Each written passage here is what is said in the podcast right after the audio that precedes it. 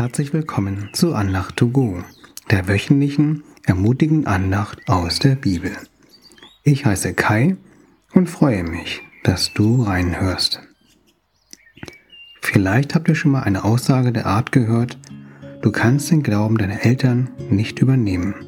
Du musst deinen eigenen finden. Es geht also in dieser Andacht um deinen persönlichen Glauben. Auch in der Bibel finden wir Menschen, die Gott gar nicht oder kaum kannten. Sie mussten zuerst Gott, den Gott der Bibel, in ihrem persönlichen Leben begegnen, um ihn besser oder überhaupt kennenzulernen. Einer dieser Menschen war Hiob. Er ging durch eine sehr schwere Zeit. Zuerst verlor er fast alles, Besitz, Kinder, Unterstützung in seiner Ehe und seine Gesundheit. Dann wollten drei Freunde ihn trösten und ermutigen. Sie meinten zu wissen, warum Hiob durch diese Leidenszeit gehen musste. Am Ende rang Hiob mit Gott und warf ihm Ungerechtigkeit vor. Schließlich antwortete Gott und sagte ihm im Prinzip, dass er Gott ist und die Welt mit seiner Weisheit geschaffen hat und dass Hiob nicht alles sehen oder wissen konnte, denn Hiob war ein Mensch. Daraufhin antwortete Hiob, vom Hören sagen nur habe ich von dir gewusst. Jetzt aber hat mein Auge dich geschaut. Hiob 42, Vers 5. Hiob musste durch schwere Zeiten und durch eine schwere Prüfung, um Gott kennenzulernen. Das gilt auch für uns. Gott nutzt herausfordernde Zeiten, damit wir näher zu Gott kommen und mit ihm vertrauter werden oder um ihn überhaupt kennenzulernen.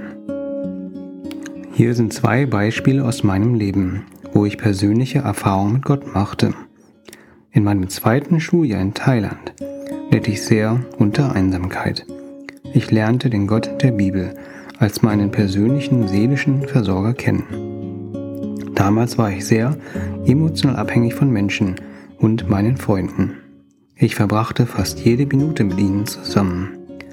Seitdem ich lernte, dass Gott meine Gefühle und sozialen Bedürfnisse stillt, schaue ich mehr auf Gott, um von ihm satt zu werden.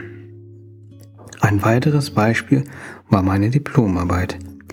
Ich studierte Mathematik und Informatik und erzielte sehr gute Noten und erhielt sogar für mein Vordiplom eine Auszeichnung. Ich wurde sehr arrogant und stolz auf meine Leistungen. Als ich mein Hauptstudium dem Ende entgegenging, war meine Diplomarbeit dran. Oft gab es viele Tage hintereinander, an denen ich nicht einmal einen einzigen mathematischen Gedanken erfassen konnte. Nicht nur mein Professor, sondern auch ich machten uns Sorgen, ob ich es überhaupt schaffen würde. Ich fiel in eine Krise und musste lernen, dass meine Identität nicht in meinem akademischen Erfolg liegt, sondern darin, dass ich ein Kind Gottes bin. Auch ich machte persönliche Erfahrungen mit Gott. Ich ging durch schwere Zeiten hindurch. Diese nutzte Gott, damit ich ihn besser kennenlernte. Wenn wir durch harte Zeiten gehen, dann könnte es passieren, dass wir uns fragen, warum ich? Wenn wir uns dann mit anderen vergleichen, könnten wir eifersüchtig werden. Oder es könnte uns schwerfallen, Gott zu vertrauen. Meiner Frau und ich ist das auch passiert. Wir fragten uns, warum denn genau wir ungewollt kinderlos bleiben, seit bald elf Jahren. Auch Petrus verglich seine persönlichen Erfahrungen mit dem Lebensweg eines anderen Jüngers. Der impulsive Nachfolger hatte sich gerade mit Jesus versöhnt. Dieser fragte Petrus dreimal, ob er ihn liebt. Dies passierte nach Jesu Auferstehung und bevor er in den Himmel auffuhr.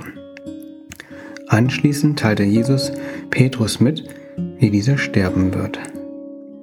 In Johannes 21, Verse 21 bis 22 lesen wir, wie Petrus reagierte. Als Petrus Johannes sah, fragte er Jesus, Herr, was soll mit ihm werden? Jesus antwortete ihm, wenn ich will, dass er am Leben bleibt, bis ich komme. Was geht es dich an? Du aber folgst mir. Im Prinzip sagte Jesus, vergleiche dich nicht mit anderen, folge mir. Fokussiere auf deine eigene Beziehung und deine persönlichen Erfahrungen mit mir. Der König David hätte seinen Lebensweg auch mit dem von König Saul vergleichen können. Er hätte denken können, warum ist Saul so groß und stattlich?